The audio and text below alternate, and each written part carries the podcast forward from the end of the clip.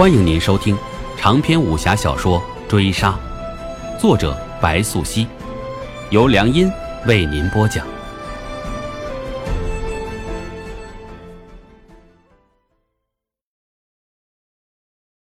第四十八回，离开黄甫山庄，距离灵台县城至少还有小半日的交程。空青答应池月，一旦西凤转醒，必助他解开蛊毒。只要离开这片林子，我们就能出去了。池月低声走在一旁，将西凤扛在肩头，同空青左右并行。你怎么遇上半夏的？空青随口一问，有些好奇。我小时候，家在江南，家里是开镖局的，习武只是为了强身健体。嫁到灵台后不久，先夫却突发恶疾去世。我一个妇道人家，想回家乡回不去，想要改嫁却没有门路，一来二去，也只能做点偷鸡摸狗的营生。但夜路走得多了，难免闯到鬼。池月话落，听闻空青叹气，絮道：“这地方已安全，接下来，咱们去城里吗？”这个时辰山路难行，我们还是找个地方安顿，待明日再走不迟。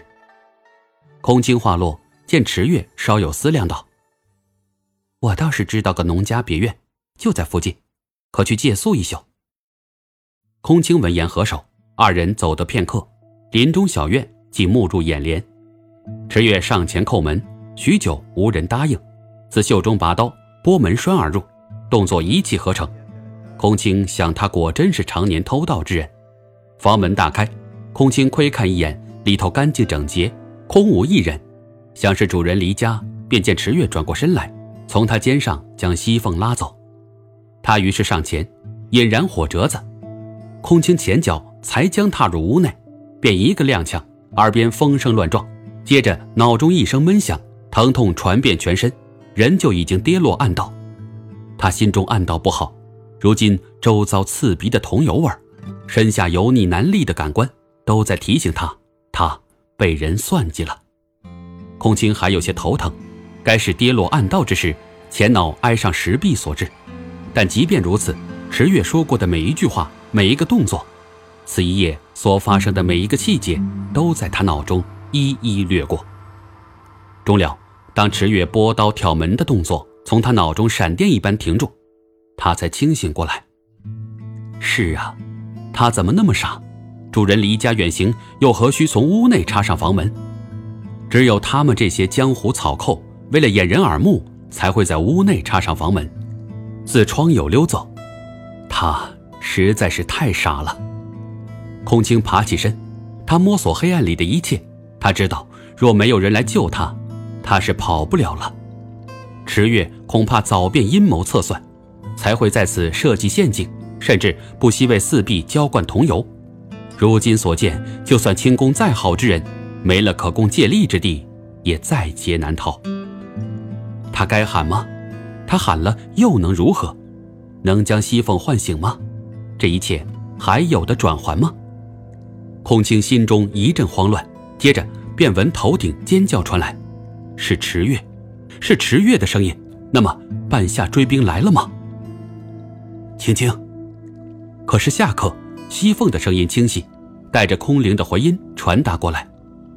空青听罢，下意识的应和一声，接着有些错愕：他是被撞傻了吗？但是接着，他头顶吧嗒一声轻响，黑暗中麻绳飞落肘边，他迷糊中拽着绳子逃出升天。月光下，西凤站立跟前，一面温柔的笑意，笑得他心头发虚。父亲。空青开口，稍一偏头，便见池月趴在院落中，仰面卧倒，月光照在他惨白的脸上，耳际间血渍点点，该是着了西凤的重手一击，短时间内醒不过来了。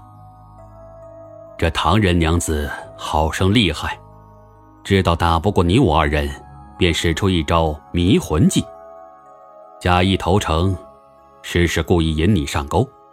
想先行生擒了你，再来杀我。还好为父棋高一着，半夏眼光不错，真是选对人了。西凤这么说，惊愕空青抿唇不语。怎么，伤到了没有？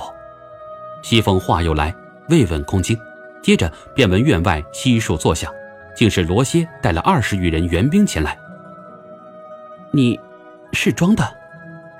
空青问了一句傻话，但看西凤笑，又道：“龙沙还在半夏手里。”他活不成了。西凤简明扼要。空青的眼泪夺眶而出，哀道：“你走后，母亲把我锁在毒宫，想置我于死地。若非龙沙到处游说，惊动了武圣前来求情，我便早死了。我从毒宫出来，身染恶疾，是龙沙照顾我，把我带大，还督促我勤习武艺，独立自强。我如今……”若不能保护他，你叫我有何颜面活在这世上？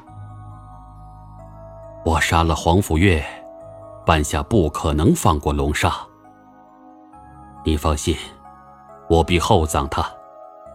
西凤话落，只见空青的目光中写满惊怒，但听他忽然笑起来，凄厉的眼泪汹涌。人都要死了，厚葬薄葬，又有何意义？他那么说，对自己，对眼前的男人，对这世间万般，简直失望至极。本回追杀播讲完毕，感谢您的收听。